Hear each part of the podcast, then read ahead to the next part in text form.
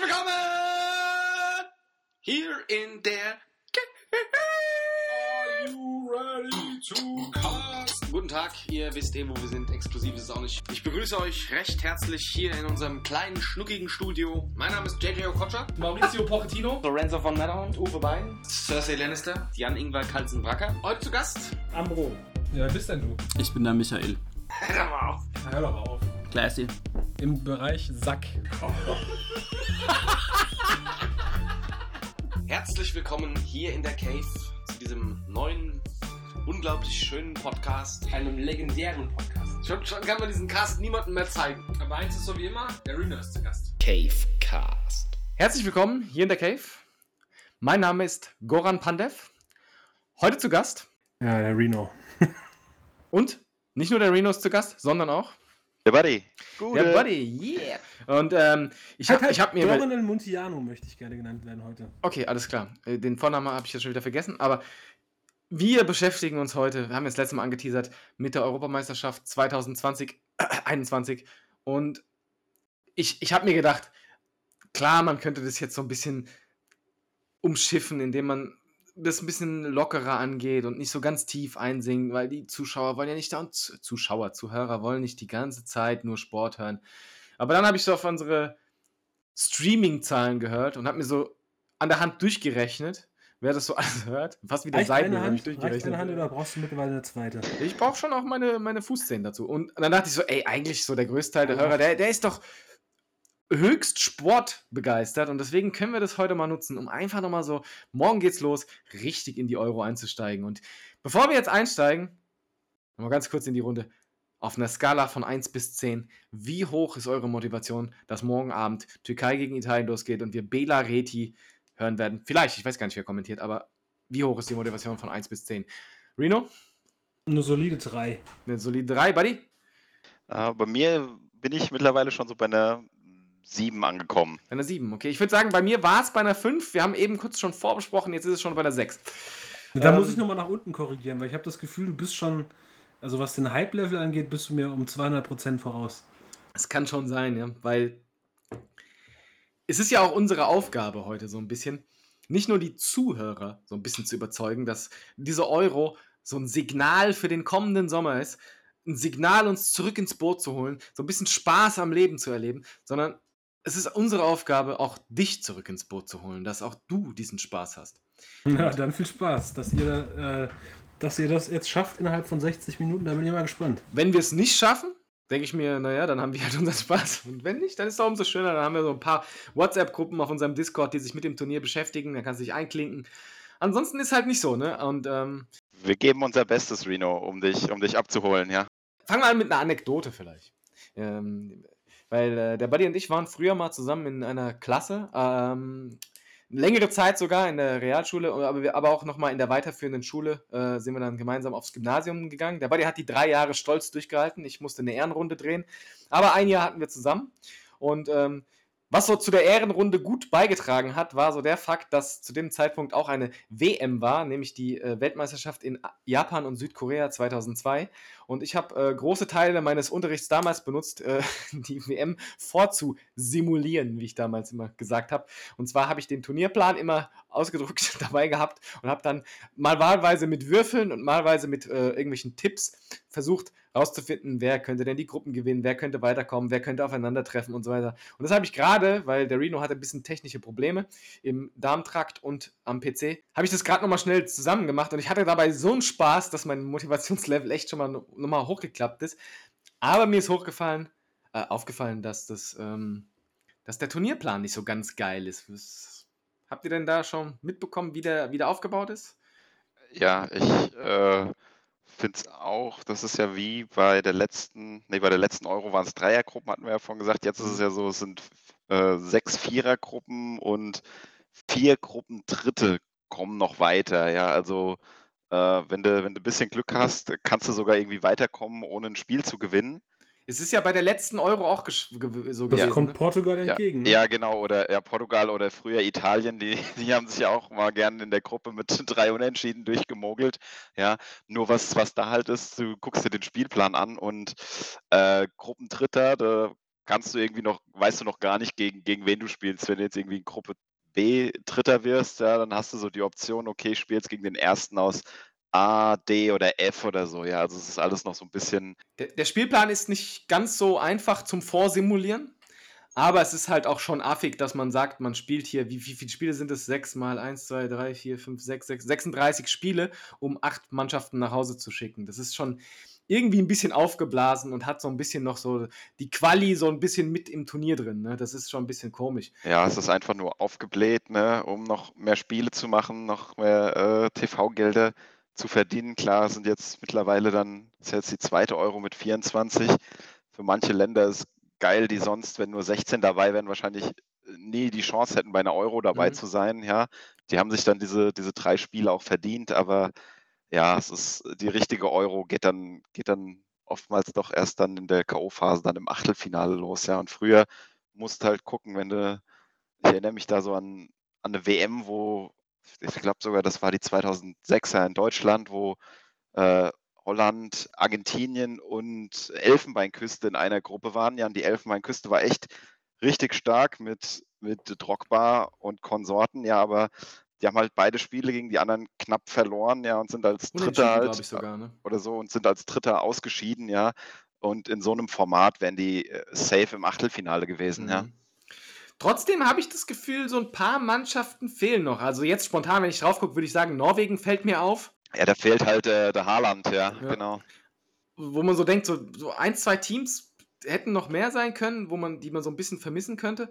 Äh, Irland ist, glaube ich, keins genau, von ja. beiden dabei.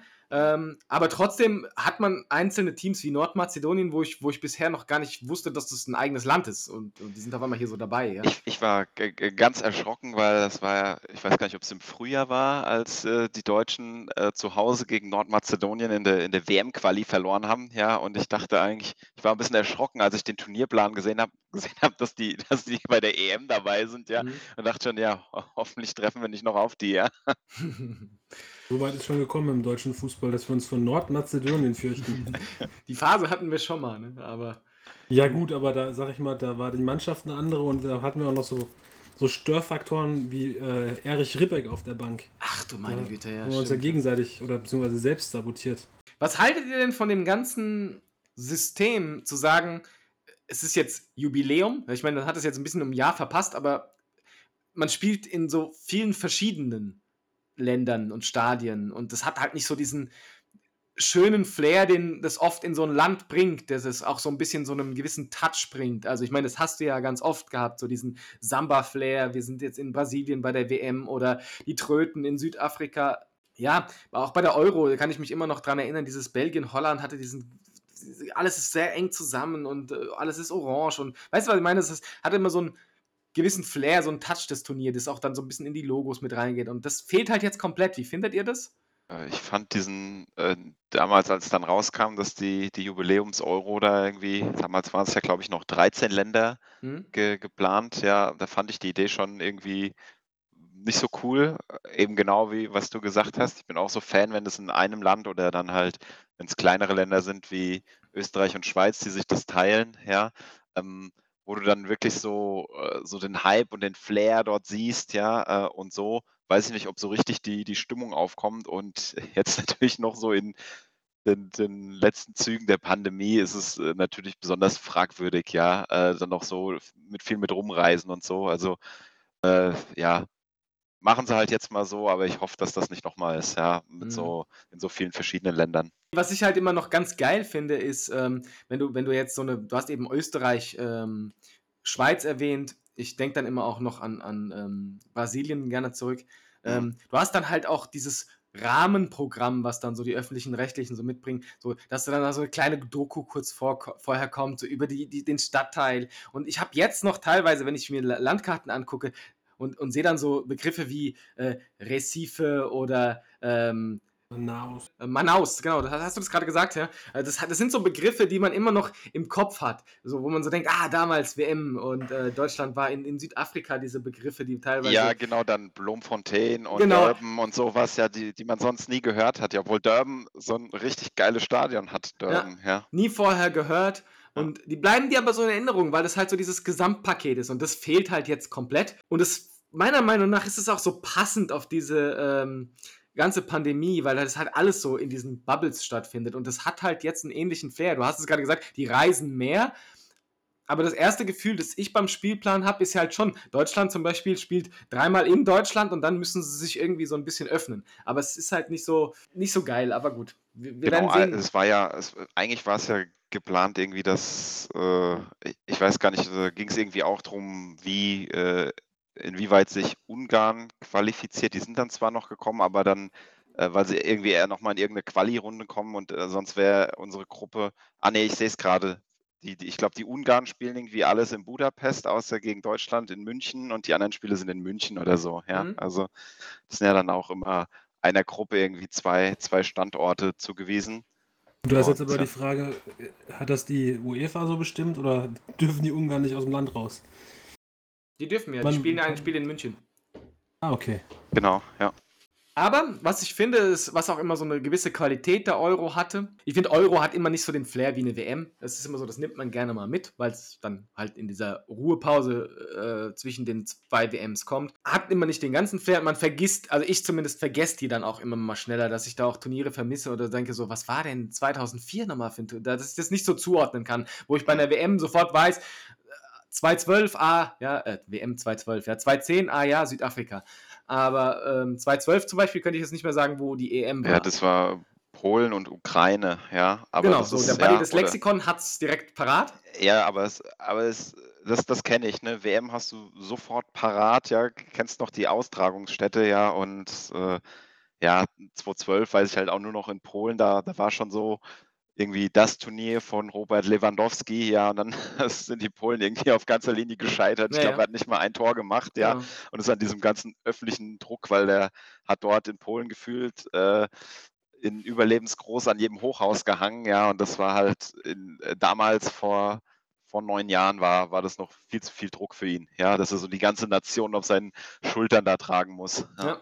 Aber was halt eine EM immer wieder ausmacht, auch in diesen Jahren, wo sie dann ist, ist, dass das halt einfach ein Turnier mit verdammt hoher Qualität ist. Du hast auch bei WMs oft im besten 16-Modus einen großen, großen Anteil mit oft den Ausnahmen von den einzelnen Südamerikanern äh, eine sehr hohe europäische Anzahl. Man spricht nicht oft, oft genug, ist es, ist dann, dass du im Viertelfinale die Europameisterschaft B nennst.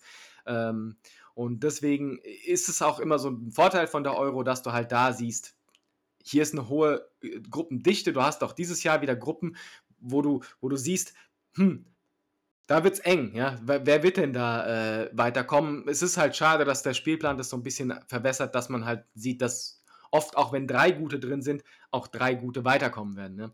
Wir, können ja, wir können ja mal so reingehen in die Gruppen und vielleicht über diesen, die Spannung, die in den Gruppen da ist, vielleicht so den einen oder anderen hervorlocken, ähm, zu gucken, was ist denn da da in den Gruppen. Jesus Christ, was für Sätze ich hier formuliere. Buddy, du hast gesagt, du hast schon äh, die ganzen Spielpläne und so weiter vor dir. Dann, genau, dann ich führ doch mal ein hier. Genau, dann, dann fangen wir mal an mit Gruppe A. Da haben wir drin Italien, die Schweiz, Türkei und unsere Freunde von der Insel Wales. Ja, die Städte, wo gespielt wird, sind Rom und Baku in Aserbaidschan. Wenn ich so drauf gucke, äh, Italien gilt ja eigentlich so wie, wie Deutschland, sagt man immer Turniermannschaft. Das ist irgendwie egal, wer bei Italien mitspielt, aber die Italiener, die, die hat man immer, hat man immer auf der Rechnung. Ja, weißt du, okay, wenn die irgendwie aus der Gruppe selbst mit äh, destruktivem Fußball irgendwie durchkommen, ja, die, die, den will man dann nicht begegnen, den Italienern. Ja, ich könnte jetzt auch gar nicht sagen, die jetzt dieses Jahr zum erweiterten Favoritenkreis oder so gehören, aber ähm, Italien äh, darf man nie, nie ganz abschreiben, ja. Das ist richtig. Und, und ich finde, das ist so eine Gruppe zum Beispiel, die schon wieder diese, von dieser Qualität spricht. Klar, Italien ist nicht auf einem Top-Level, so wie vor vielleicht noch 10, 15 Jahren. Aber hast gesagt, Italien ist eine Turniermannschaft, mit denen ist immer zu rechnen. Du hast Schweiz, die so eine Bundesliga-All-Star-Truppe immer sind. Türkei, die in Turnieren immer mal wieder so zeigen, so, obwohl sie eigentlich nicht eine Top-Mannschaft haben, dass sie da irgendwie doch reinfinden und dann auch mal in, irgendwie im Spiel Platz 3 landen. Und du hast Wales, die bei der letzten Euro krass weit vor. Ich glaube, die waren im Halbfinale, oder? Ja, die sind bis ins Halbfinale ja. gekommen, genau. Ja. Und das heißt, da ist schon wieder auch richtig viel Druck in dieser Gruppe drin, dass da, dass da ein oder andere da schon gucken muss, dass so ein Unentschieden mehr oder weniger schon helfen könnte, in die nächste Gruppe zu finden. Und ich Genau. meine, ich will jetzt da nicht groß in die einzelnen Gruppen reingehen und da groß sezieren, wer da welche Aufstellung und wer was bringt. Dazu habe ich tatsächlich viel zu wenig Ahnung von den einzelnen Gruppen. Das Einzige in der Gruppe, was ich sagen kann, ich finde, dass Italien eine super sympathische junge Truppe hat. Und ähm, das muss man ja auch erstmal ähm, sagen können, nachdem man oft halt Italien ähm, wirklich nicht jetzt gerade die äh, Sympathieträger gerade hier im Land waren mit ihren Inzagis und Del Pieros und ich meine auch Balotelli damals, der uns da rausgeschmissen Ja, hat. und die haben uns halt auch schon ganz, ganz oft aus dem Turnier raus, rausgeschmissen. Richtig, ne? ja. 2016 war das erste Mal, dass wir Ja. in der K.O.-Runde gegen Italien weitergekommen sind. Ansonsten, ich meine, waren nicht zuletzt die, die dann das Sommermärchen haben, wie die Seifenblase platzen lassen. Ja. Ja. Und, aber trotzdem, dieses Mal, ich finde, die haben so, so coole junge Spieler drin, wie äh, Tonali oder den jungen Chiesa oder vorne den, den super aufblühenden Immobile, der ist jetzt nicht mehr der Jüngste, aber es ist halt einfach nicht mehr, die sind komplett weg von dem Italien, was man immer so kennt. Und das ist jetzt so eine neue Generation, das finde ich super, super spannend. Das ist so ein bisschen das, vielleicht vom Gefühl her, wo Deutschland so 2006 so auf dem Weg war, so mit, mit Schweini, Poldi, so eine neue Generation, die Hoffnung ins Land bringt. Und das habe ich so ein bisschen das Gefühl bei Italien. Deswegen freue ich mich sehr auf diese Mannschaft. Meine Frage wäre tatsächlich, können sich die Italiener, also die italienischen Fußballfans, überhaupt noch mit der Mannschaft identifizieren? Weil das war ja so ein bisschen aus Tradition, bestand Italien immer so aus alten Arschlöchern, die im Zweifel, wenn es dann mal an der Qualität nicht so äh, gereicht hat, dann auch einfach mal, äh, ich sag mal, unter die Gürtellinie buchstäblich gefasst haben. Also Herr Basler, da weiß ich nicht, wie ich da auf einmal etwas. Naja, also komm, ich sage jetzt nicht, dass Ital Italiener per se dumme Drecksäcke sind, aber die Fußballmannschaft, die war da schon, die stand im Verdacht, doch auch mal aus den ein oder anderen eher äh, äh, äh, fragwürdigen Charakteren zu bestehen. Kann, kannst du mal Sinne, den sie dann fragen? Ich weiß da tatsächlich zu wenig von, von wie in Italien das Land angenommen wurde. Ich weiß halt tatsächlich, dass da, die hatten ja, ähm, oh, welcher war, war das Camoranesi oder wer war das, der eigentlich Argentinier war und da haben sie auch schon Ja, ein richtiges ja, ja. aufgemacht, dass der da mitspielt. Und ich weiß es halt nicht, wie es ist. Ich kann mir halt schon vorstellen, dass sie jetzt mit diesem Turnier auch diese Mannschaft neu reinfinden und, die, und so ein bisschen die Mannschaft selbst jetzt dafür sorgen muss, wie die Mannschaft in der Öffentlichkeit wahrgenommen wird. Ja? Wenn, die, wenn die einen Run bis ins Halbfinale machen und scheitern da an Belgien, Frankreich, denke ich, dass die absolut hinter der Mannschaft wieder stehen, dass dieses Gefühl zurückkommt. Ja? Wir wollen unseren fünften Stern bei der WM nächstes Mal. Wenn die natürlich in der Vorrunde ausscheiden und wie du sagst, das ist so eine neue Mannschaft, die sich noch nicht so fühlen lässt und du weißt noch nicht so hin, wo dann die Reise geht, dann, dann ist es auch so ein Land, wo schnell mal dann äh, ja, einige Köpfe rollen müssen. Ne? So, wollen wir in die Gruppe B springen? Ja, Ich würde, ich würde gerne, ich würde gerne nochmal ähm, für jede Gruppe nicht jetzt sagen, ähm, wer gewinnt, wer wird Zweiter, Dritter oder so weiter, sondern ich würde gerne einfach nur sehen, wer denkt ihr, ist hier die Mannschaft, die am meisten überraschen, am weitesten kommen kann und die Mannschaft, die äh, am, die größte Enttäuschung äh, mitbringen kann, also auch diesen Fail sein kann, die, die, die komplett überraschend ausscheiden kann. Ähm, Gibt es hier eine Mannschaft, denen ihr sozusagen ein Märchen zutraut? Oder? Ja, das ist, ich finde, das ist eine schwierige Gruppe für so eine Frage, weil im Grunde hast du eine Mannschaft, die nur enttäuschen kann und drei Mannschaften, die eigentlich nur äh, positiv überraschen können. Von Genau. daher ist vielleicht, vielleicht bei- kommen bestimmt Gruppen, wo die Frage sinnvoller ist. Genau, also ich, ich, ich wäre jetzt auch so dabei, wenn ich Schweiz, Türkei, Wales sagen, wären für mich alle, äh, wer davon weiterkommt, wäre für mich so äh, Klassiker, dass die halt im Achtelfinale dann irgendwie ausscheiden. Ja, äh, ich kann mir bei so großer Fantasie noch nicht so vorstellen, dass einer von denen dann doch ins Viertel oder ins Halbfinale kommt. Ja, aber wenn es so passiert, wäre es jetzt keine Enttäuschung. Ja, Für mich ist halt, ich würde, ich würde sagen, auch so Italien klammer ich aus, weil von denen erwartet man fast, dass sie weiterkommen und glaube auch, dass sie das schaffen werden. Ich glaube, die Enttäuschung wird sein Wales, dass sie einfach nicht das abrufen können, was sie das letzte Mal abgerufen haben, sondern vielleicht sogar in der Vorrunde ausscheiden oder knapp als Dritter weiterkommen. Und als Überraschung der Gruppe werde ich sagen, ist die Schweiz, die, denen ich sogar das Halbfinale zutraue. Okay, krass. Ja, Wales ist natürlich klar vor fünf Jahren, 2016, ja, da war halt äh, das Zugpferd Gareth Bale noch in einer ganz anderen Verfassung. Ja, Mhm. äh, ich weiß gar nicht, äh, wann er das letzte Mal solide auf dem Platz gestanden hat. Ja, weiß jetzt nicht, wenn er jetzt hier äh, die walisische Fahne im Rücken hat, ja, aber dann doch wieder zur alten Form aufläuft. Aber ich kann mir jetzt nicht vorstellen, dass der das Team dann auf einmal ins Viertelfinale trägt. Ja, Ja. Gucken wir mal auf Gruppe B. Ja? Also wie gesagt, wir müssen jetzt nicht jede Gruppe so ultimativ sezieren. Wenn es sich ergibt, freue ich mich. Ansonsten einfach mal schreien, jetzt reicht's hier auch für die Gruppe, aber Buddy, Gruppe B, Genau, stell mal vor, komm. Gru Gruppe B, da haben wir als Teilnehmer Belgien, Dänemark, Finnland und Russland. Und die Austragungsorte sind Kopenhagen und St. Petersburg. Korrekt. Und da finde ich halt, die Gruppe ist um einiges leichter äh, als Gruppe A zu gucken, wer könnte da weiterkommen und wer nicht. Du hast Belgien, über die können wir kurz reden. Den Rest weiß ich nicht. Wenn ihr was dazu zu sagen habt, für die restlichen drei habe ich gar nicht so viel in petto. Aber Belgien ist halt, haben wir vorhin schon mal kurz angedeutet. Du hast gesagt, die Headline der goldenen Generation läuft die Zeit davon. Ge genau, die Belgier, die gelten ja irgendwie seit 2014 bei jedem Turnier als Geheimfavorit. Ich glaube, Und da wäre jetzt die Frage, zählen sie für diese Euro noch als Geheimfavorit oder sind sie jetzt wirklich für dieses Turnier Favorit? Das wäre Ja, die ich- einzige Frage, die für mich zu klären wäre. Ja, zu, zu, zu mir, bei mir würden sie zu den Top 4, 5 gehören, ja. Also wenn Belgien ins Halbfinale kommt, dann ist das keine Überraschung mehr, kein Geheimtipp mehr. Ja, sie gehören ähm, zu den, zu den stärksten Mannschaften in, in Europa aktuell, ja. Und ähm, ja, wird, wird mal zeigen, ob ihnen jetzt wirklich auch mal der, der ganz große Wurf gelingt, ja. Das Potenzial dazu haben sie, aber schauen wir mal. Wie sieht es mit KDB aus? Ist der nach dem Champions League-Finale wieder fit? Oder ich weiß nicht, er hatte, glaube ich, einen Bruch im Gesicht, oder? Äh, Ich habe ich hab was gehört, dass er irgendwie einen kleinen Eingriff hatte und äh, ich hatte nur was gelesen, dass er wohl das erste Spiel ausfallen könnte, ja, aber die EM wäre nicht in Gefahr für ihn, ja. Deshalb für mich, Belgien ist wirklich eine, eine richtig gu- gute Mannschaft. Also, ähm, Carrasco hat dieses Jahr ein fantastisches Jahr bei Atletico gehabt. Ähm, wenn der spielt, äh, top gefährlich über links, über rechts, egal wo man ihn bringt. Aber bei mir ist halt schon so ein bisschen die, die beiden krassen Topstars von Belgien ähm, sind halt Kevin De Bruyne und Eden Hazard. Und E- De Bruyne kommt geknickt vom Champions League Finale mit einer Verletzung zurück und Eden Hazard hatte, glaube ich, das schlechteste Jahr seiner Karriere so gefühlt. Äh, der kam irgendwie so bei Real teilweise nur noch auf der Bank zum Einsatz. Klar, du hast vorne noch Lukaku, ja, der hat ein Riesenjahr mit Inter Mailand, hat da die Meisterschaft geholt. Aber die beiden Topstars wackeln so ein bisschen. Ja, und da ist halt so, da, da können die dahinter, die, die mitreißen. Ja, Ge- und das, halt das ist nämlich genau das, ne? Was ist, was passiert, wenn bei Belgien eben ein De Bruyne ausfällt oder nicht das Team trägt, ja? Sind da, sind die im Kollektiv so stark, dass sie das mit, mit auffangen oder sagen, wenn De Bruyne nicht am Maximum spielt, dann sind sie eben nicht mehr äh, Top 4, sondern dann können sie auch im Achtelfinale rausscheiden, ja? Weil ich meine, äh, dass die in der Gruppe rausfliegen, das steht nicht zur Debatte, ja? Dafür sind die anderen äh, einfach zu, zu schwach. Ja, ich würde hier die Finnen als äh, auf Platz 4 sehen, ja. Auf Und vier Dänemark, echt?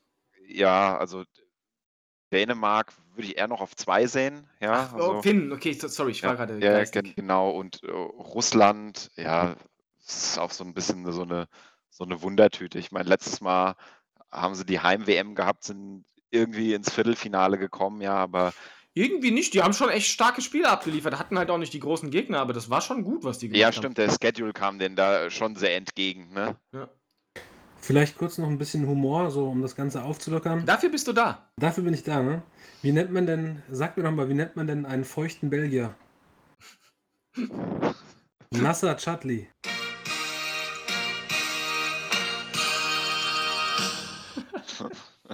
So, Spielt er noch mit? Ich glaube, der spielt nicht mehr, ne? Ich habe gerade mal gegoogelt, weil ich den auch schon lange nicht mehr gehört habe. Der spielt irgendwo bei, bei Saksche hier, aber der ist erst 31, also von Ja, daher. ja, der ist noch nicht alt, aber der ist halt von Tottenham weg und ist dann so ein bisschen in der Versenkung verschwunden. Ne? Aber gut, ja, ich, ich habe halt eben beim Simulieren bin ich so durchgegangen und ich konnte so Dänemark, Russland, Finnland, ich konnte die nicht in Order bringen, aber habe sie ziemlich genau in die gleiche äh, Order gebracht wie du gerade, also Dänemark auf zwei, dann Russland, dann Finnland. Ähm, aber meine Meinung ist, äh, die Mannschaft, die am überzeugendsten hier kommt und am weitesten kommt, kann nur Belgien sein und die Mannschaft, die am tiefsten fallen und am, am größten fällen kann, kann nur Russland sein für mich, weil von Dänemark und Finnland erwartet man eigentlich nichts Großes. Weißt du, was ich meine? Ja, ja, ja. Dänemark sicherlich setzt sich auf den Plan, vielleicht Zweiter zu werden, mit Glück vielleicht sogar Erster, aber erwartet man das von denen? Nee, nee, nee, glaube macht nicht. man nicht. Nee. Also ich habe eben nochmal nachgeschaut. Äh, Chudley ist zumindest im Kader von Belgien, ja. Na, siehst du. Gruppe C? Gruppe C haben wir Österreich, die Niederlande, Nordmazedonien und die Ukraine.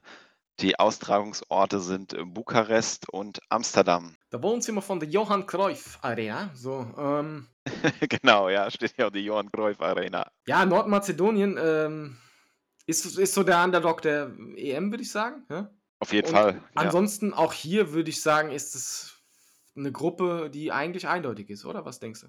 ja, also ich sehe auch die, die Niederlande ganz klar vorne. Die werden mit neun oder schlechtestenfalls mit sieben Punkten durchgehen, ja. Von Auch wenn so die Niederlande nicht so einen Top-Kader hat. Ne? Ja, aber ich fand so gerade jetzt in der, da waren ja auch in der, in der Quali-Gruppe Deutschland mit den Niederlanden, gerade so das, das Rückspiel in Deutschland. Klar war Deutschland jetzt nicht auf dem Prime, aber die, die, die haben die Deutschen schon, schon da ähm, schwer, schwer was hingelangt. Ja, also ich finde die, finde die schon, die, denen muss man schon Beachtung schenken. Ja, also ich sehe die auf jeden Fall so im Viertelfinale, ja, die Niederlande. Ich, ich habe halt das Gefühl, die sind so ähnlich auf einem ähnlichen Level wie Italien. Die sind jetzt gerade so auf der Suche äh, nach der nächsten Generation. Klar sind da so Spieler dabei wie Wijnaldum, die äh, schon ein bisschen älter sind, aber die haben halt viele, viele junge Puzzlestücke. Äh, die, äh, De Jong hat sich jetzt noch nicht wirklich durchgesetzt bei, bei, bei Barca.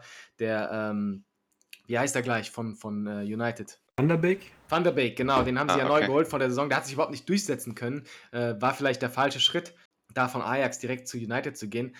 Aber es sind halt alles noch so Talente, die sind so auf dem Weg. So. Die, die gestandenen Größen im, im, im, im Team sind, wie gesagt, Wijnaldum und äh, wahrscheinlich Depay, ja, der genau, bei, Memphis bei, Depay, ja. bei Lyon echt top Fußball spielt. Und ähm, halt, hast halt hinten drin äh, normalerweise äh, den Virgil, aber der äh, wird noch nicht spielen. Ne? Äh, ich, ich schau mal gerade. Der ist die Der ganze gar Saison nicht, der, ausgefallen ja, für der ist, Liverpool. der, ist, der ist gar nicht im Kader, ja.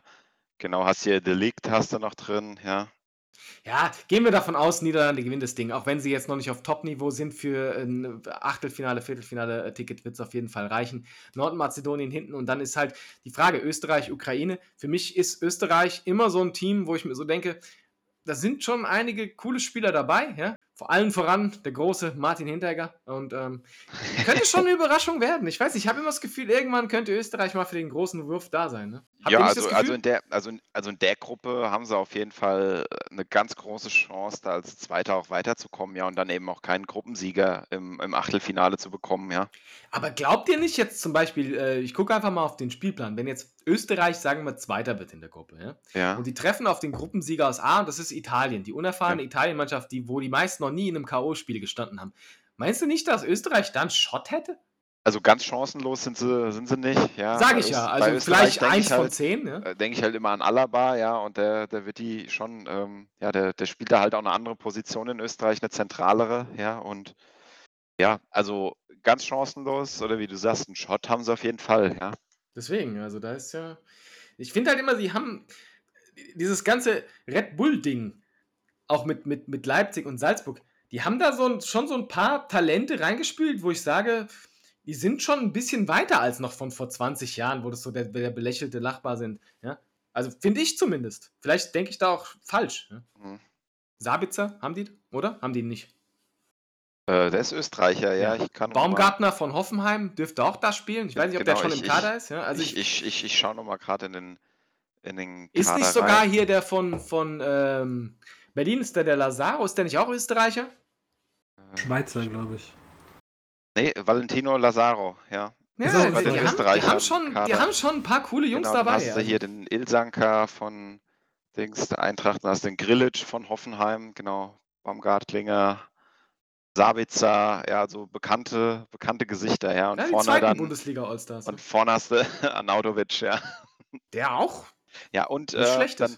Gregoritsch und den von Stuttgart, ja, denn ich glaube, der hat 17 Tore gemacht, ja. Den, der Große, ja, ja, genau. wie heißt er? Was? Kaladzic, ja. Das Kalacic. mag ich genau. Österreich gerade Ja, richtig, ja, du, ja. ganz ehrlich. Kala- Kalacic ist übrigens auch super sympathisch. Also wenn man den mal im Interview hört, äh, das ist so erfrischend, dass du mal einen jungen Fußballer hast, der bei dem es gut läuft, der nicht wirkt wie so ein arrogantes Arschloch, sondern der ist so ruhig und abgeklärt und sympathisch und bescheiden.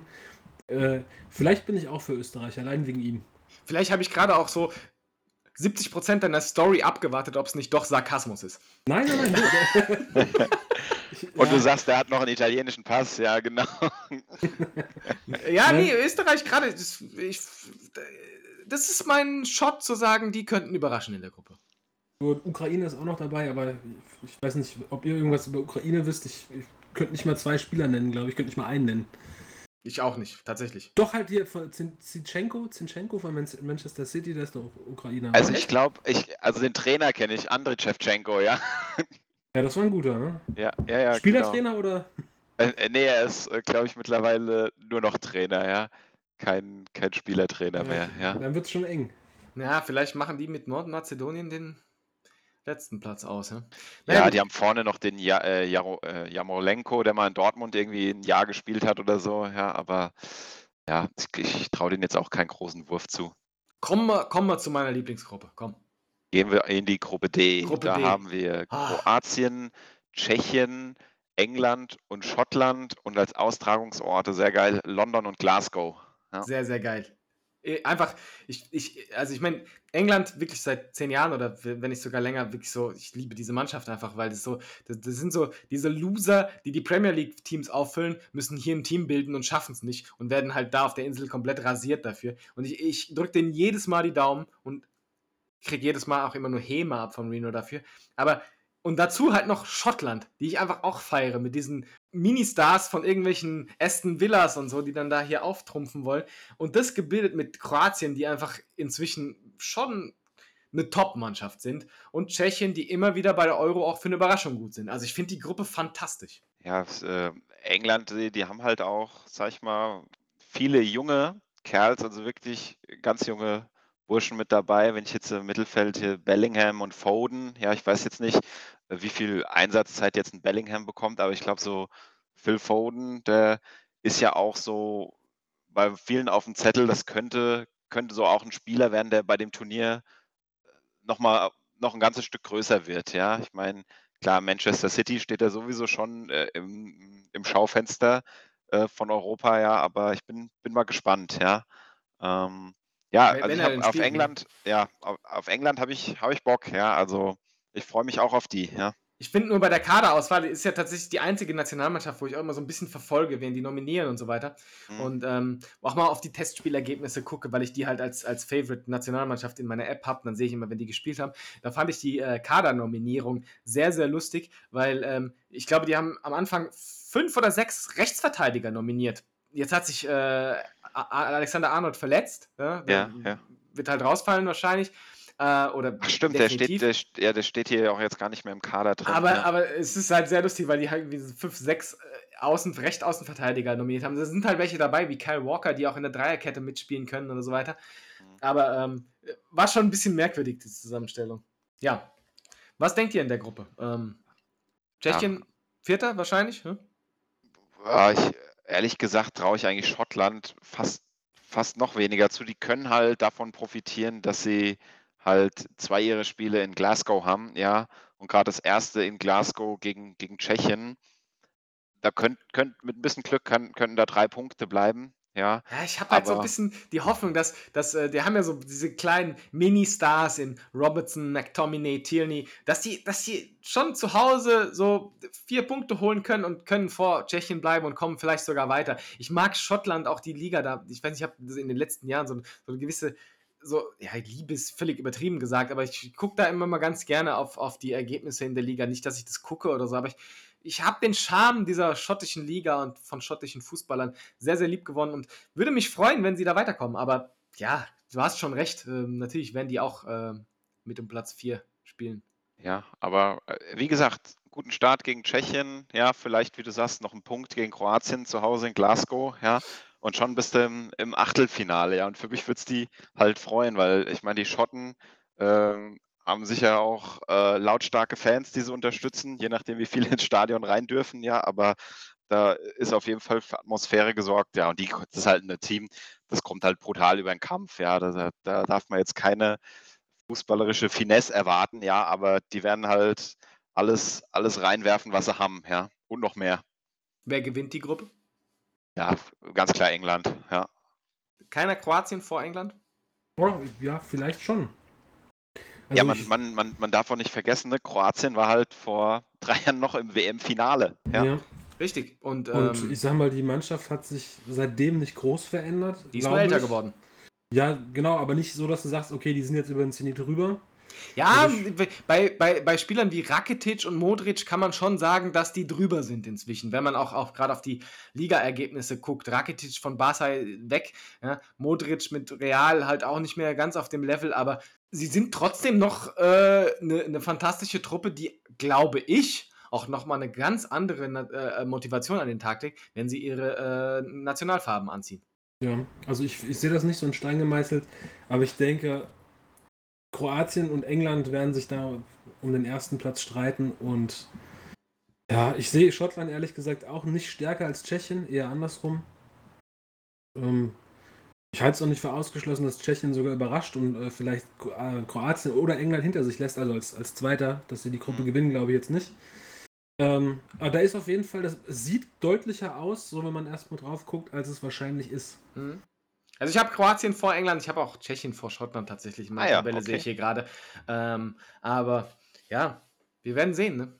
Ja, wird, wird auf jeden Fall eine interessante Gruppe. Ja. Gut, dann Gruppe E. Gruppe E, da haben wir Polen, die Slowakei, Spanien und Schweden.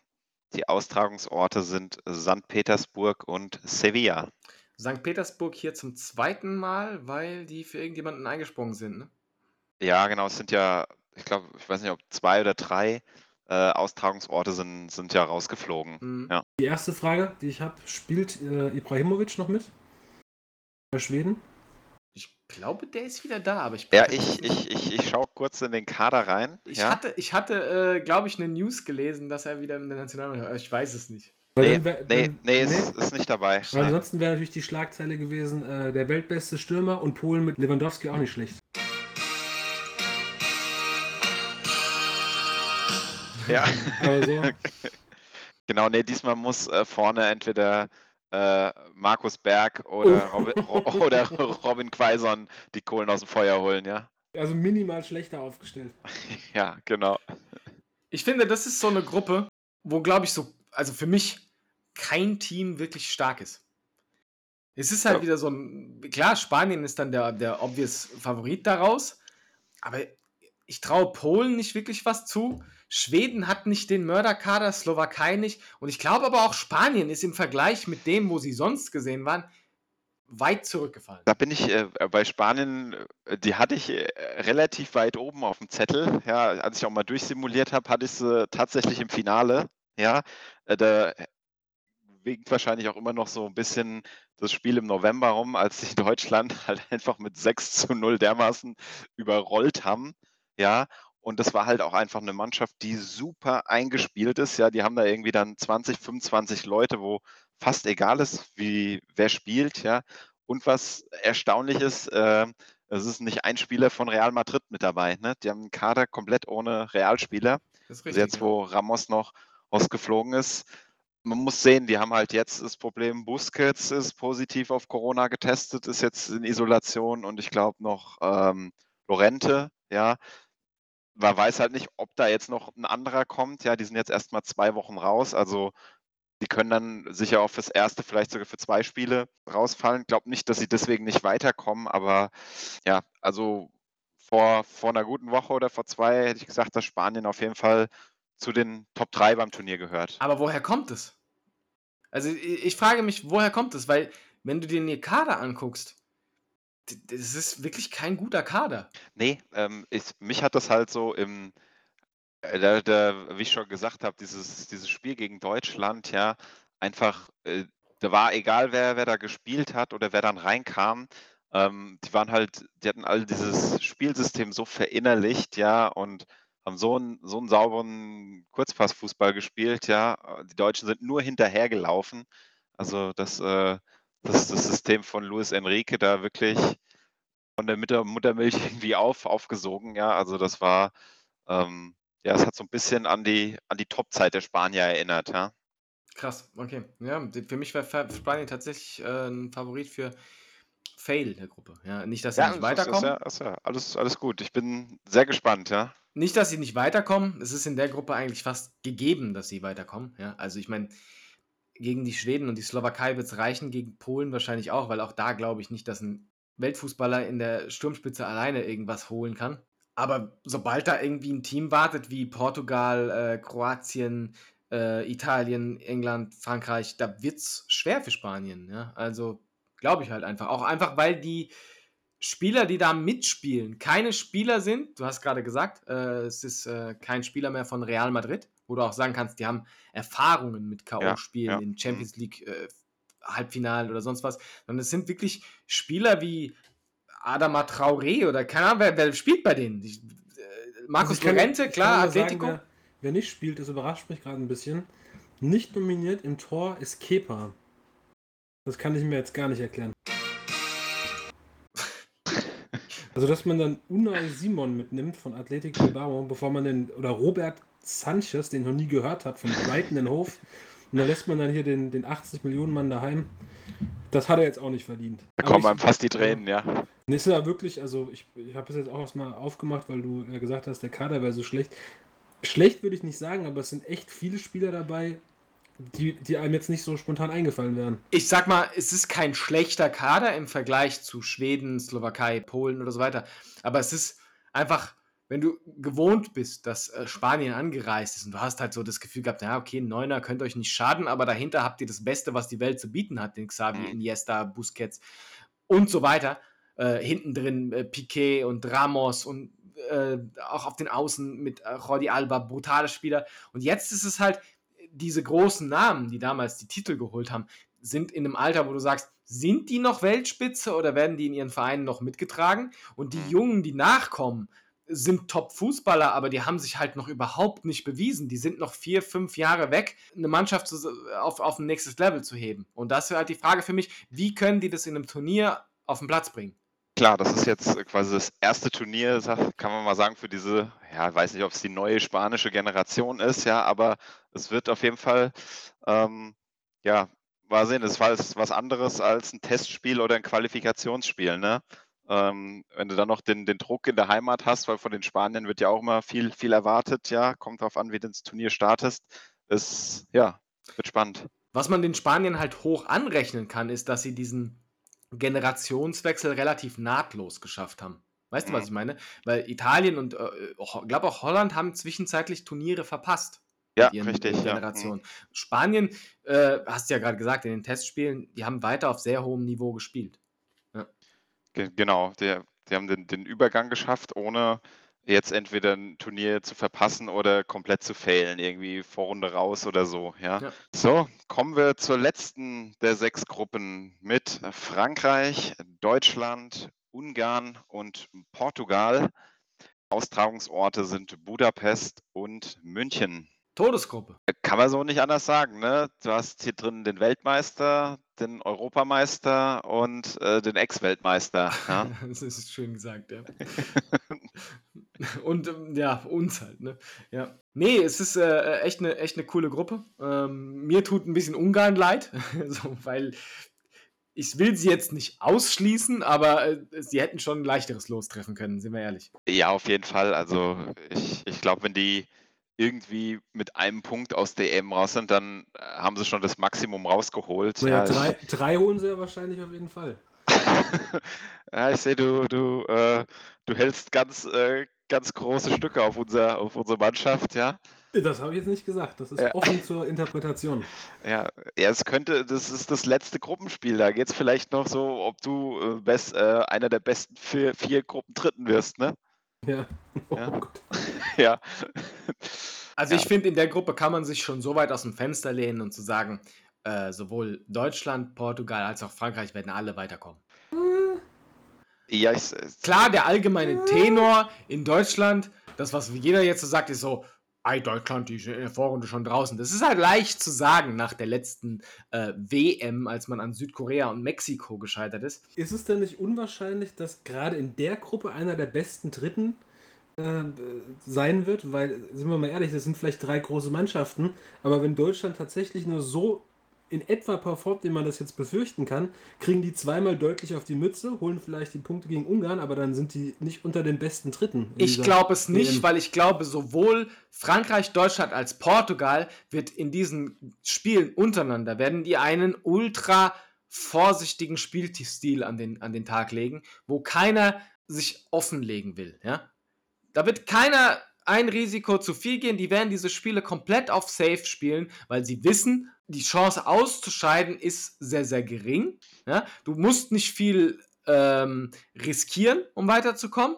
Du spielst einen Schuh, ein Punkt reicht und ein Sieg gegen Ungarn. Ja? Wenn du da gegen Ungarn ein gutes Tordifferenz noch rausspielst, spielt dir das noch in die Karten, weil du halt weißt, du hast eine Mannschaft mit drin, die halt auch noch eher wahrscheinlich zu den schlechteren Gruppen vierten zählt. Ja? Ja, das ist, das glaube ich eben auch. Das ist ja gerade so das erste Spiel im Turnier, ja, da, da werden die jetzt nicht mit offenem Visier spielen, ja. Du wirst jetzt mal gucken, dass du keinen fängst, ob du äh, und, und wie du sagst, jetzt äh, Deutschland gegen Frankreich, wenn, wenn da beide mit einem Punkt rausgehen, ja, und den Sieg gegen Ungarn einkalkulieren, ja, dann kann dir schon äh, ein Ausscheiden äh, so gut wie gar nicht mehr passieren, ja. Und deswegen glaube ich auch nicht, dass da einer dann im ersten Spiel gleich so auftritt, äh, die, die hauen wir jetzt heute hier 3-4-0 weg, ja, und dermaßen äh, offensiv stehen, ja. Nee, wird nicht passieren. Und deswegen denke ich, die drei kommen alle relativ safe weiter, außer es passiert ein Unfall, dass irgendeiner, keine Ahnung, gegen Ungarn Punkte lässt, Federn lässt. Und, ähm, oder halt so ein Spiel sich dann halt hinten raus blöd entwickelt, dass, keine Ahnung, Frankreich gegen Deutschland zweimal nach Ecke trifft, führt 2-0 und hinten raus, dann löst sich bei Deutschland alles auf, weil sie noch versucht, was zu holen und dann wird es ein 4-0. Ja, dann kann sowas passieren, aber es ist nicht wahrscheinlich. Für mich ist schon wahrscheinlich, dass die drei weiterkommen. Die Frage ist, wen seht ihr vorne dran und warum ist es Frankreich? Ja, also Frankreich ist äh, auch, klar ist die Wahl einfach als aktueller Weltmeister, ja, aber auch mein, mein Top-Favorit. Äh, ich habe gerade, ähm, als die am Dienstag hatten die, glaube ich, ihr letztes Testspiel, da habe ich mir nur mal die Startformation angeguckt, ja, und äh, da ist einem fast schwindlig geworden. Da hast du dir diese Elf angeguckt und dachte, krass, da, da, da spielen ja fast durchgehend Bretter mit, ja. Ähm, das ist schon echt stark, ja, was da rumläuft. Ja. Erinnert an 2010er Spanien, 2012er Spanien. Also da guckst du das Team an und weißt, wenn die nicht gewinnen, muss schon irgendwas verdammt schief laufen. Genau, ich hatte gerade äh, mit einem Kumpel gestern das Gespräch darüber und da war die Quintessenz auch äh, Frankreich mit dem Kader. Äh, die, das kann eigentlich nur schief gehen, ja, wenn es halt kein Team ist, sondern äh, jeder auf seine einzelnen Machenschaften da schaut, ja, dass die sich einfach nicht verstehen. Ja, ich meine, ist ja bei den 2002. Franzosen, ja, ist ja auch 2010. Mhm. Äh, das war ja, glaube ich, fast noch schlimmer vom Teamzusammenhalt, was da. Raymond Domenech, ne? Ja, ja, genau. Und Anelka. Ich weiß alles- nicht, ob einer von euch die Netflix-Doku über Oh Anelka ja, mal oh gesehen ja. hat. Ja. Ist da nicht sogar das, das H-Wort gefallen oder so? ja, ja, angeblich, ne? Ja, also ähm, ja, ich weiß jetzt nicht, ob da irgendwo so ein, so ein Stinkstiefel lauert. Ich meine, sie haben jetzt Benzema wieder mitgenommen. Der war ja, glaube ich, jetzt sechs Jahre raus, ja, ähm, aus der, aus der Nationalmannschaft. Ja, hat sich jetzt zwar im letzten Testspiel leicht verletzt. Also es könnte sogar sein, dass er gegen Deutschland im ersten Spiel fehlt. Ja, aber Och, wird, dann wird man sehen, ja, ob glaub, die halt den Zusammenhalt mit- haben. Ja. mit Mbappé und, und Griezmann und Dembele und Koman, die kommen schon über die Runden da vorne.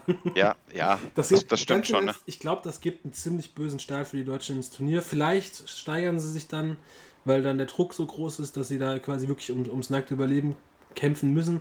Aber ich glaube, das wird eine ziemlich deutliche Geschichte für Frankreich, weil die einfach individuell extrem stark sind und ich glaube auch, dass sie sich diesmal nicht äh, wieder selbst sabotieren werden. Die, die Jungs wissen ja auch, äh, dass das jetzt die große Gelegenheit ist, dass sie wirklich einer der Top-Favoriten sind und dass man dann da vielleicht einfach mal die Fresse hält im Mannschaftshotel und äh, an einem Strang zieht.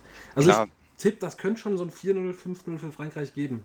Ohne Nee, Scheiß. das, das, das, ich habe, glaube ich, im Tippspiel, wo ich mitgemacht habe, habe ich 2-1 für Frankreich getippt. Ja, also ich glaube Mhm. schon, ähm, aber ich glaube nicht, dass das äh, im ersten Spiel so bitterböse wird. Ja. Glaube ich auch nicht. Mark my word.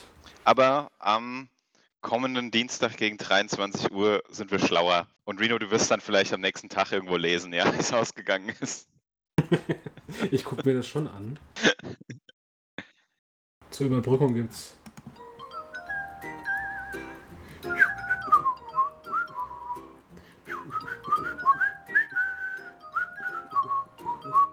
Bum, bum, bum.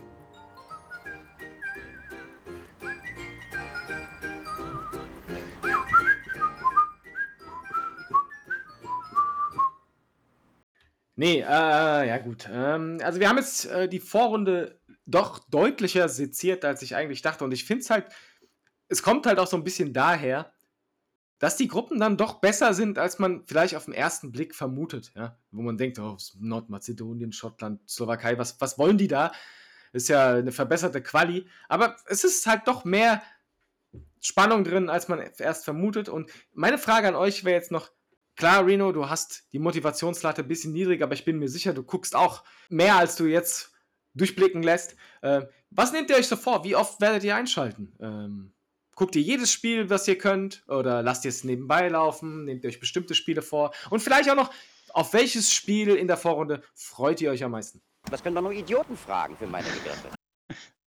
Wirklich, Ähm. ich habe, ich, ich werde mir die Deutschlandspiele angucken und dann, weiß nicht, wenn du sagst, du kommst mal vorbei in die, in die alte EM-Arena in der Saalfelder, dann setze ich mich da auch dazu, aber ansonsten, keine Ahnung, habe ich nicht so, bin ich nicht so, immer noch nicht so abgeholt. Du wirst dich auch morgen Abend um 21 Uhr nicht hinsetzen und guckst das Eröffnungsspiel.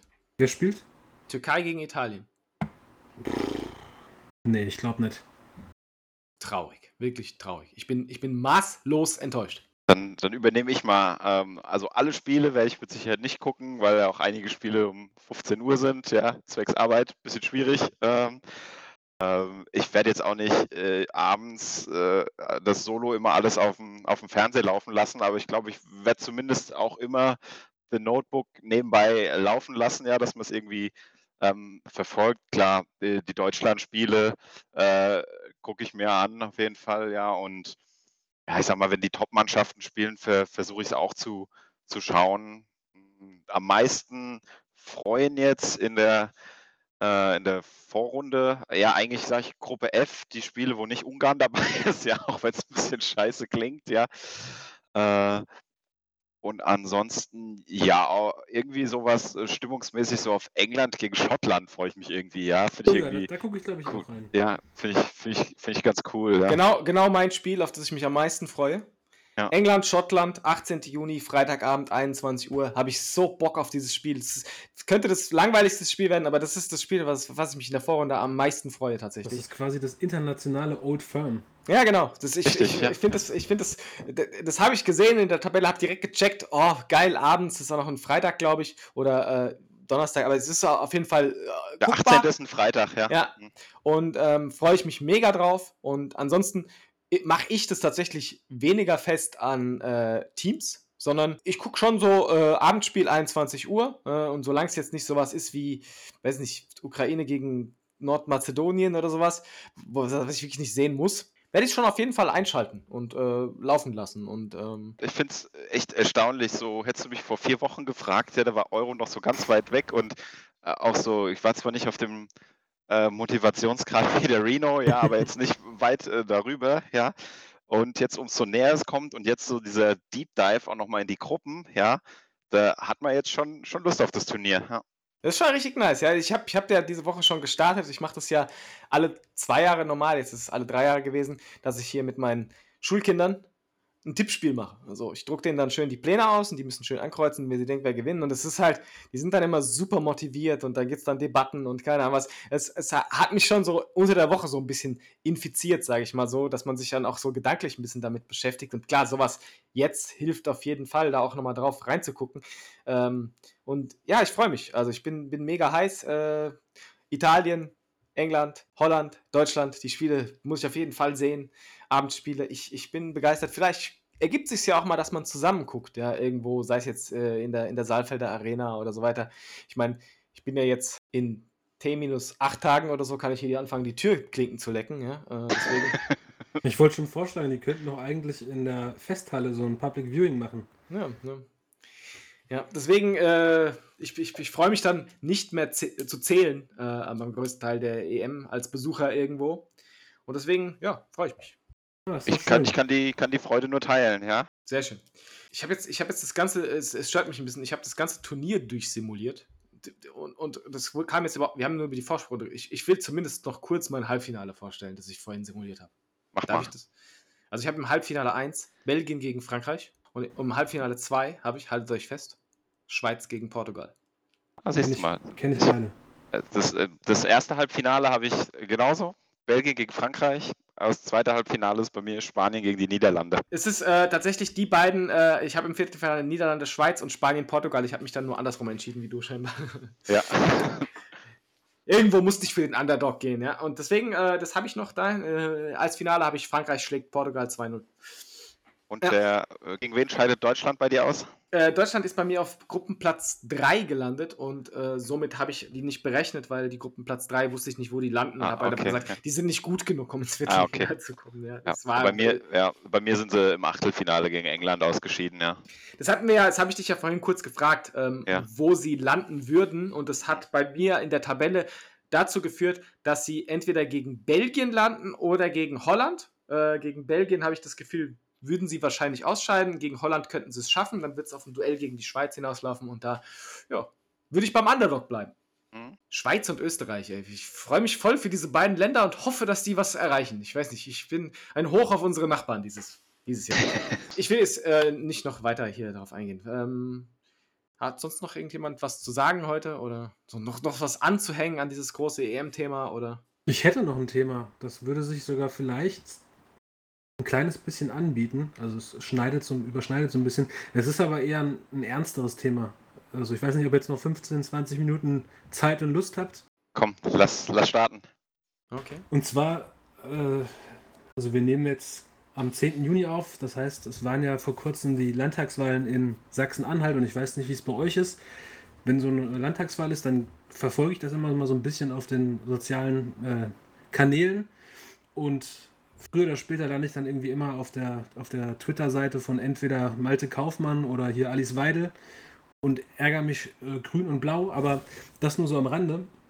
Was mir gerade bei der Landtagswahl in Sachsen-Anhalt aufgefallen ist, dass äh, es wurde häufig der Nationalstolz angesprochen, dass man doch diese und jene Partei wählen muss, weil sonst geht Deutschland den Berg runter. Und wer Nationalstolz besitzt, der äh, darf nur die Partei wählen. Und mir ist so aufgefallen, Na- Nationalstolz, das ist in Deutschland natürlich äh, aufgrund historischer Begebenheiten so ein bisschen verrucht. Aber insgesamt, ich glaube, jede, jede äh, Nation auf der Welt besitzt Nationalstolz. Nur ich kann das überhaupt nicht einordnen, dieses Konzept, und wollte einfach mal so wissen, was ihr dazu denkt, ob ihr sowas wie Nationalstolz empfindet oder ob das euch auch eher fremd ist.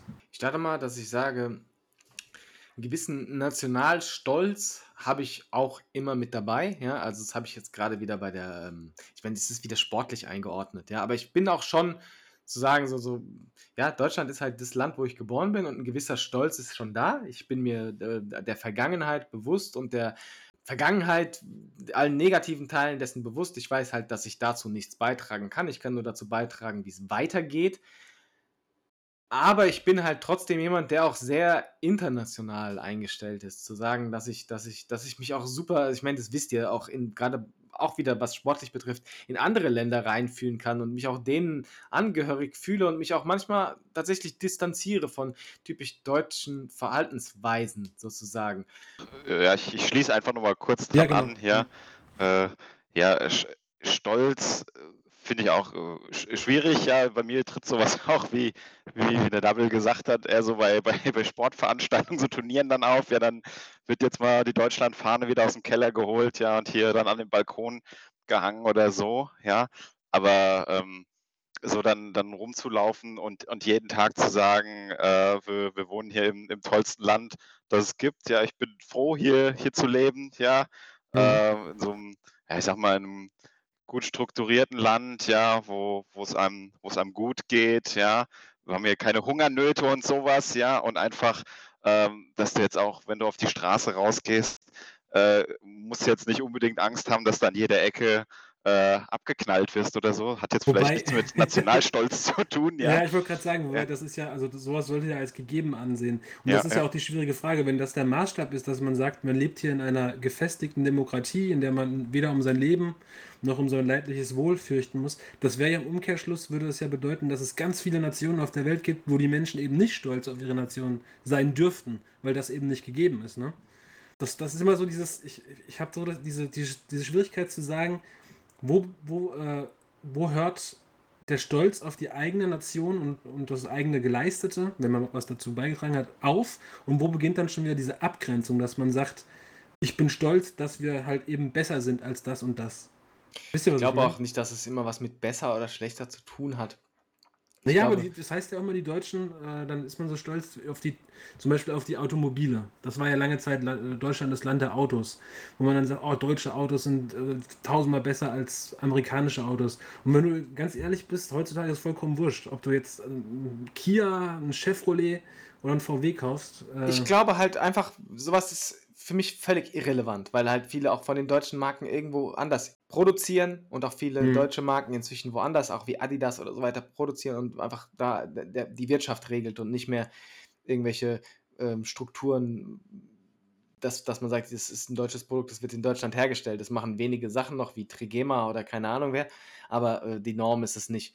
Was, was, was ich, mich eher zu dem Stolz treibt, ist, dass ab, ab, ab, ähm, abseits dieser ganzen Nebenstimmen, die man hat aus Lagern wie AfD und äh, lass die Flüchtlinge nicht rein oder so weiter, dass man doch der größten Teil der Stimmen, die auch aus der, aus der zentralen Politik von Deutschland kommt, eine sehr, sehr offene ist, die sich ihrer Vergangenheit bewusst ist und eine sehr moderne Republik geworden ist, die offen für jedermann ist, Leuten hilft, Ländern hilft, denen zur Seite steht klar, sowas steht dann auch mal heftig in der Kritik, wie irgendwelche Milliardenpakete für Griechenland oder sonst was.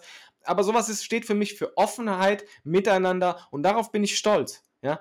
Und dafür zählt nicht dazu zu sagen, ich bin so stolz auf Deutschland, Mesut Özil muss die Nationalhymne singen. Nein, für mich steht dann, das steht jedem frei in unserem Land. Klar gibt es dann Stimmen in irgendwelchen Boulevardmagazinen dagegen, aber die blende ich aus sondern dafür steht für mich, dass ein Mesut Özil für Deutschland spielen kann, ja, und dass er akzeptiert ist in der breiten Masse größtenteils, ja, unabhängig jetzt von Leistung oder sonst was, ja. Und mhm. das ist für mich, wo ich sage, darauf bin ich stolz hier. Und weil das also, läuft in anderen Ländern, Ländern noch definitiv anders. Also du bist auf Taten stolz, auf, ja. auf Dinge, die äh, von der Mehrheit der Gesellschaft getragen werden und, und unterstützt werden. Ja. So sehe ich das auch. Da, ist, da stellt sich mir immer die Frage, muss man dann unbedingt auf, auf Deutschland stolz sein und auf die Menschen in Deutschland, die das machen? Oder ist das die Tat an sich sowas wie, ja, fast schon das christliche Nächstenliebe, das es ja sicherlich auch in Spanien und Frankreich und Italien und äh, Schweden und was weiß ich gibt. Also, weißt du, das, die Taten, das macht mich auch stolz, dass es Menschen gibt, die einfach ähm, bereit sind zu helfen, die bereit sind, was zu opfern. Aber ich verbinde das dann nie so mit einem Nationalstolz, sondern eher so mit einem humanistischen Stolz, dass ich sage. Ist, ist auch wahrscheinlich richtiger, aber man ist halt in Deutschland geboren und dieses wird einem so vorgelebt, dass, dass gewisse nationale Grenzen international eingehalten werden und, und auch ja, geheiligt werden, nicht, aber du weißt, was ich meine, hochgehalten mhm. werden und dass man das dann auch so ein bisschen auch mittragen kann, zu sagen, ja, hier bei uns, wir machen das schon ganz gut und das merkt man halt, merke ich halt besonders in den Fällen, wo du halt dann auch mal internationale Medien liest oder internationale Stimmen, die eigentlich dann wirklich sehr positiv über Deutschland sprechen und Deutschland auch als Vorbild nennen, wo ich denke, ja, cool, siehst du? Ja, Tatsache, jetzt wo du es ansprichst, ich war tatsächlich letztes Jahr, das war so März, April, Mai, war ich stolz darauf, da, ähm, ich gucke ganz gerne mal ähm, US äh, und da wurde dann durchgehend immer erzählt, wie, wie toll die Deutschen doch mit der Pandemie umgehen, dass das dann in den Monaten danach teilweise auch gekippt ist, okay, aber damals dachte ich echt cool, dass wir mal in der Welt bekannt sind dafür, dass wir was mit Vernunft machen, wo, wo andere vielleicht momentan sich schwieriger tun. Stimmt, ja. Äh, wo wir gerade bei den Amerikanern sind, da seid ihr ja beide fast schon Experten. Ihr guckt ja schon seit Ewigkeiten US-Sport. Ähm, seid ihr, äh, anders gefragt, ist das für euch mittlerweile normal, wenn ihr dann seht, dass da vor jedem äh, Spiel, wenn noch nicht mal der, der, Super Bowl, sondern vor jeder Partie da die Nationalhymne gesungen wird und dann kommen da Flieger aus der US äh, Air Force und blau-weiß-rote Streifen? Oder ist das euch immer noch so ein bisschen befremdlich? Weil ich finde das schon komisch, wenn man das so sieht, ne? Befremdlich, weiß, weiß ich nicht, ja. Äh, aber wie du sagst, da ist äh, bei jedem Saisonspiel, ja, kommt dann die Fliegerstaffel, da äh, pullern die Tränen bei, bei denen im Stadion, die die Nationalhymne hören, ja. Ähm, das ist halt schon, schon sehr extrem. Du Ja, hast das also- Gefühl, in Amerika machen sie einen neuen Starbucks auf und Mariah Carey singt die Nationalhymne und alle liegen sie in den Armen oder so. Es ist Ja. schon komisch, ne? Weil auch gerade die Amerikaner ja sehr bekannt sind für ihren Nationalstolz, aber das immer so gelöst ist von der eigentlichen Situation im Land. Diese Nation ist ja gespaltener denn je und trotzdem würde keiner, äh, egal jetzt ob Demokrat oder Re Republikaner, sagen, dass er nicht stolz auf Amerika ist. Da finde ich auch mal die Gefahr, dass man so verblendet ist und einfach sagt, man muss, was auch immer ist oder geschehen ist, muss man stolz auf sein Land sein. Und dann vergisst man, dass es aber so viel gibt, worauf man einfach nicht stolz sein kann. Ich finde, ich finde tatsächlich, ich finde es in gewissem Maße sehr, sehr schön, dass, dass die sagen können, in den ihren Augen, in den ihrer Geschichte ist ihr Land ein sehr, sehr positives. Die haben auch negative Punkte, die die aber tatsächlich dann ausblenden und die gucken auf die positiven Sachen und haben das, andere Leute haben Religion für sowas, zu sagen, da, daran baue ich mich auf, die, die haben den Nationalstolz, zu sagen, hier, ich bin Amerika, wir sind frei und das ist toll und ähm, vor jedem Spiel lassen wir das nochmal nach außen kehren. Als Deutscher würde ich sagen, will ich sowas gar nicht, weil halt einfach Mhm. äh, da eine Geschichte da ist, wo ich sowas einfach nicht mehr kann, weil das wurde äh, fehlinterpretiert vor einigen Jahren oder, oder falsch ist benutzt. Schön Und das ausgedrückt. kann man einfach nicht mehr so machen. Andererseits sehe ich halt auch das Gefahrenpotenzial bei Amerikanern, weil sowas dann sehr, sehr schnell in eine ähnliche Richtung geht. Und ähm, ich bin halt ähm, Wrestling-Fan sozusagen und bin auch Wrestling-Fan in den 90ern als Kind gewesen und habe das auch immer mal wieder angeguckt. Und da siehst du dann auch schnell, wie sowas umschwenken kann, wenn dann halt auch so der Nationalstolz ausgenutzt wird, um die Leute auf ihre Seite zu bringen und ein irgendwas Internationales dafür benutzt wird, um einen Gegenspieler zu benutzen. Das siehst du jetzt nicht nur, das Wrestling ist ein krasses Beispiel, aber das siehst du ja auch oft in ähm, Hollywood-Filmen, dass gerade sowas wie Russland, Japan Mhm. äh, oder jetzt seit neuerdings der Nahe Osten dafür benutzt wird, um so einen Antagonisten zu schaffen, der auf diesem Produkt wir hier USA und da das böse Ausländische aufbaut. Und das ist halt eigentlich schon der falsche Weg, weil der in die Richtung geht, was hier falsch gelaufen ist.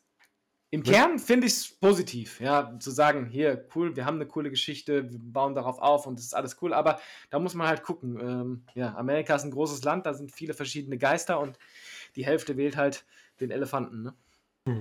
Weißt du, wo mir das äh, zuletzt nochmal positiv aufgefallen ist, was Nationalstolz sein kann, ohne dass man dabei ausgrenzt? Nein. Der äh, Eurovision Song Contest.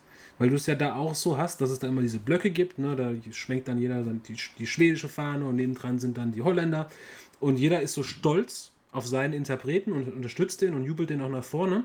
Aber du siehst dann auch immer wieder, wie die halt einfach untereinander sich feiern und dann zum Beispiel der, der Brite keine Punkte kriegt und dann aber von allen anderen beklatscht wird. Also ich finde, ich kann mich damit anfreunden, eher, wenn man sagt, man ist stolz auf seine Nation, ohne dass das auf Kosten anderer äh, geschieht. Weißt du, was Richtig, ich meine? und das ist ja das, was ich meine. Ich finde es einerseits schön in den USA, aber finde es bedenklich, dass da diese Grenze zum auf Kosten anderer oder Mhm. andere gegenüberstellen äh, passiert. Und, und das ist so das, wo man halt aufpassen muss. Aber generell finde ich es schon, auch gerade in so einem Umfeld wie Euro- Eurovision oder jetzt WM, EM, finde ich es doch schon schön zu sagen, ähm, jeder guckt da aufeinander, nur man muss halt aufpassen, dass es dann nicht irgendwas über so äh, die scheiß Franzosen oder sonst was. So, nee, ich bin inzwischen so weit zu sagen, ich gucke, wer Fußball spielt und dann bin ich auch jemand, der gönnt Italien, weil sie eine super junge Generation haben, wo ich mich drauf freue. Und dann freue ich mich auch drauf, wenn die weit kommen im Turnier und da bin ich denen auch nicht böse, wenn sie dann Deutschland rauswerfen, weil die nicht gut genug spielen.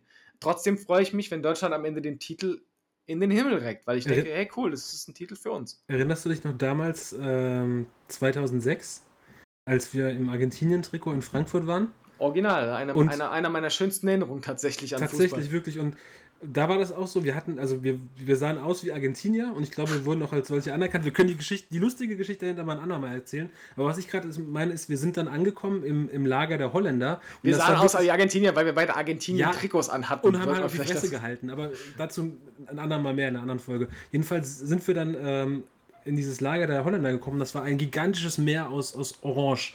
Und ich dachte so, oh, zwei, zwei Dudes, die jetzt in Argentinien-Trikots kommen. Die Mannschaften haben dann, die standen kurz davor, gegeneinander zu spielen. Und da habt ihr schon so, ach, lass mal lieber woanders lang gehen. Du sagst, ach, scheiß drauf, komm, wir schmeißen uns hier rein. Und es hat wirklich keine Minute gedauert. Und ich hatte einen Holländer im Arm, der, der mich noch abknutschen wollte. Und ich dachte, was ist denn hier los? Und das war auch so geil, dass du dass, dass das, jeder war stolz auf seine Nation, aber keiner hat den anderen als Feindbild an, an betrachtet. Ja, der Das eine Holländer cool. kam zu mir in so einem uralten Hollandlappen, so wo, keine Ahnung, hinten noch Van Basten oder so drauf stand und meinte, hey, how are we playing today? Und, und ich war halt so, okay, ich bin jetzt hier mal so ein bisschen äh, so, ja, ich muss mal ein bisschen äh, die Wogen glatt halten. Ich, ja, äh, door, door, nil, nil, nil. Und, dann sagt er so, okay, when nil, nil, then we switch jerseys later. So, okay, cool. Und ich dachte mir so, ja, ja, alleine vielleicht, ne, aber ja, Ja, da hast du deinen Riquelme-Trikot, oder? Ja, genau, mit dem schiefen Kuh. Aber wie gesagt, die, die, die gesamte Geschichte gibt es dann äh, im, im Verlaufe der weiteren Episoden. Äh, man merkt irgendwie, dass das sowas wie Fußball oder auch dieser ESC, dass das so Outlets sein können, wo man seinen Nationalstolz projizieren kann auf entweder den Sänger oder die Sängerin oder die Spieler und Spielerinnen. Und ich finde, das ist irgendwie ganz schön, dass man das darauf projiziert. Wisst ihr, weil da, da ist auch selten was Negatives mit behaftet mit einem sportlichen Wettbewerb. Ja, aber hast du tatsächlich schnell. Äh, da ist der Hate oft, oft Vorreiter, dann ganz schnell zu sagen, die sind scheiße und die sind gut. Und weißt du, was ich meine? Äh, es gibt da auch Klischees, die, die man gerade als Deutscher mit sich trägt. Ja, zum Beispiel, so dass die Italiener sind. alles alte Arschlöcher sind, ne? Ja, genau. Da gibt's ja so welche, die so einen Käse verbreiten. Und, und, und die Fran Franzosen essen alle Froschschenkel und keine Ahnung was. Weißt du, das finde ich halt schade, weil ich, ich bin inzwischen so weit, ich hatte das früher auch, aber ich bin inzwischen so weit, dass ich echt auch mich super für andere Nationen freuen kann, weil ich mir denke, so, ja, wie du am Anfang gesagt hast, so, äh, da steht halt die Menschlichkeit im Vordergrund und, und, und man weiß halt, wie man sich selbst in so einer Situation gefühlt hat und als Deutscher ist man dann auch so weit zu sagen, man ist so gesegnet, dass man das alles auch schon erleben konnte. Ja, es ist jetzt nicht wie jetzt zum Beispiel England, wo man wahrscheinlich keinen Engländer trifft, der in seiner Lebzeit sagen konnte, hey, damals der WM-Pokal, weißt du noch, wie geil, äh, so, sondern das ist halt einfach eine andere Zeit gewesen, ja. Und ähm, deswegen, ich bin soweit, ich habe alles erlebt, ja, und ich kann das anderen gönnen, auch wenn sie es zum dritten Mal erleben, denke ich mir, ja, schön für euch. Ihr habt halt auch einfach die, die Leute da auf dem Platz. Genießt es, ich freue mich mit euch. Äh, Europa international, das, die Welt ist international, das Internet bringt alle zusammen und so weiter. Ich rede zu viel, es tut mir leid. Was ich vielleicht abschließend noch fragen möchte, ist es euch auch so ergangen, dass ihr in eurer Jugend, Kindheit auf, auf Klassenfahrten oder bei mir war es auch eine Jugendreise unter anderem, dass ihr da auch mal negativ auf, ich sag mal, auf Nationalität heruntergebrochen worden seid? Weil ich erinnere mich, ich war mit meinem Cousin beispielsweise auf, auf äh, Ferienfreizeit in Spanien, da waren wir irgendwie so 13, 14 und da waren Holländer und die waren bei uns auf der Etage nebenan und wann immer uns die gesehen haben und die haben relativ schnell wohl gecheckt, dass wir aus Deutschland sind, hieß es äh, Nazi, Nazi, Nazi. Und genau das gleiche war man mit einer Gruppe Franzosen auf, auf Klassenfahrt. Da kamen dann die Deutschen, Nazi, Nazi, Nazi, Nazi und dann wird noch lustig der Hitlergruß gemacht und du stehst dann da so als, als 10, 11, 12, 13 Jahre und denkst dir, boah, also ich weiß gar nicht, wie ich das einordnen soll, wo, woher das kommt und wie ich damit umgehen soll. Ja, Die, woher das kommt, die. Erfahrung habe ich glücklicherweise nicht machen müssen, ja. Ich auch nicht, ich auch nicht. Man, man- man weiß, woher es kommt und das ist halt, was ich da denke, ist mir, ist mir, ja, ist, das ist das, was die von ihren Eltern, Großeltern mitbekommen Mhm. haben, was sie nach außen tragen, wo ich halt einfach nur sage, dann sind wir in der Situation, dass wir es anders machen und es auch anders weitergeben, dass sowas von unserer Seite nicht passiert, weil ich bin mir 100% sicher, dass sowas in der anderen Seite dann auch ausgetragen wird, dass dann ähm, die Deutschen auf Malle den Franzosen, die sie am Nebenzimmer sagen, sagen haha, quack, quack, frosch, frosch, ja. Ja, wahrscheinlich. Und, ähm, Ich habe da noch eine ganz, ganz, ganz lustige Anekdote. Ich hatte in meinem Tischtennisverein früher einen Mitspieler, der kam aus Schottland, ja, aber hat schon ewig in Deutschland gewohnt und die waren im, im Urlaub, ich weiß nicht, irgendwo in der Türkei oder so. Und er hat mit seiner Schwester im Pool gespielt, mit seiner kleinen Schwester, haben Englisch gesprochen, ja, und äh, ist halt äh, ein Deutscher durch den Pool und sagt nur so, ja, ja, die scheiß Engländer machen sich auch überall breit, ja. Und er dreht sich um und sagt einfach nur, ja, die scheiß Engländer verstehen auch verdammt, verdammt gut Deutsch, ja. Und Sehr gut. so der Shame, das geht so ein bisschen in die, in die Richtung, was der Double noch gerade gesagt hat, ja. ja, es ist, es ist genau das, ja.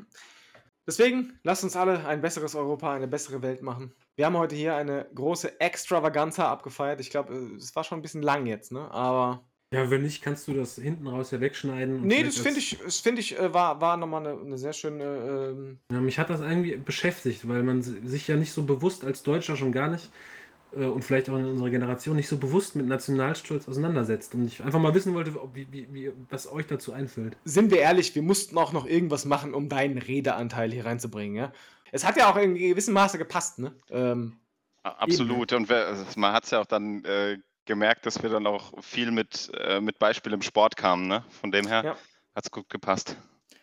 Deswegen, es hat mich mega gefreut. Ich freue mich auf morgen auf die EM. Mal gucken, wie schnell ich das rausbringe. Ich wette, da sind die ersten Spiele schon gespielt, bis das hier Ganze geschnitten ist. Das ist nämlich jetzt wahrscheinlich eine massive Ausga Auf Aufgabe, hier 90 Minuten zu schneiden mit drei Spuren. Aber egal.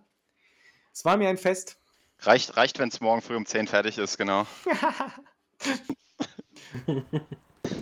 Ja, dann mal ranhalten, ne? Hey, war eine gute Session. Ja, sehr gut. Exakt. Du bist schon einer von uns. Ich wünsche euch noch einen wunderschönen Abend. Passt auf euch auf, bleibt gesund und wir hören uns. Danke. Ende. So, jetzt noch eine Stunde laufen lassen, weil jetzt kommen die richtig guten Sachen. Also die Franzosen, ne? Was die da alles an Froschschenkel fressen. Also ich habe das ja, ich habe das ja eben echt gut von, aber wenn die gewinnen, dann raste ich aus. Ey. Ich hasse die alle, ey. Mist. Da fahre ich rüber und schlag denen das Croissant aus der Fresse. Ich sag's dir, ey. Genau, und wenn die Italiener gewinnen, dann schmeißt du alle Nudeln daheim weg und so, ne? Ja. Was machen wir denn, wenn Nordmazedonien gewinnt? Dann muss ich erstmal googeln, was, was die so exportieren.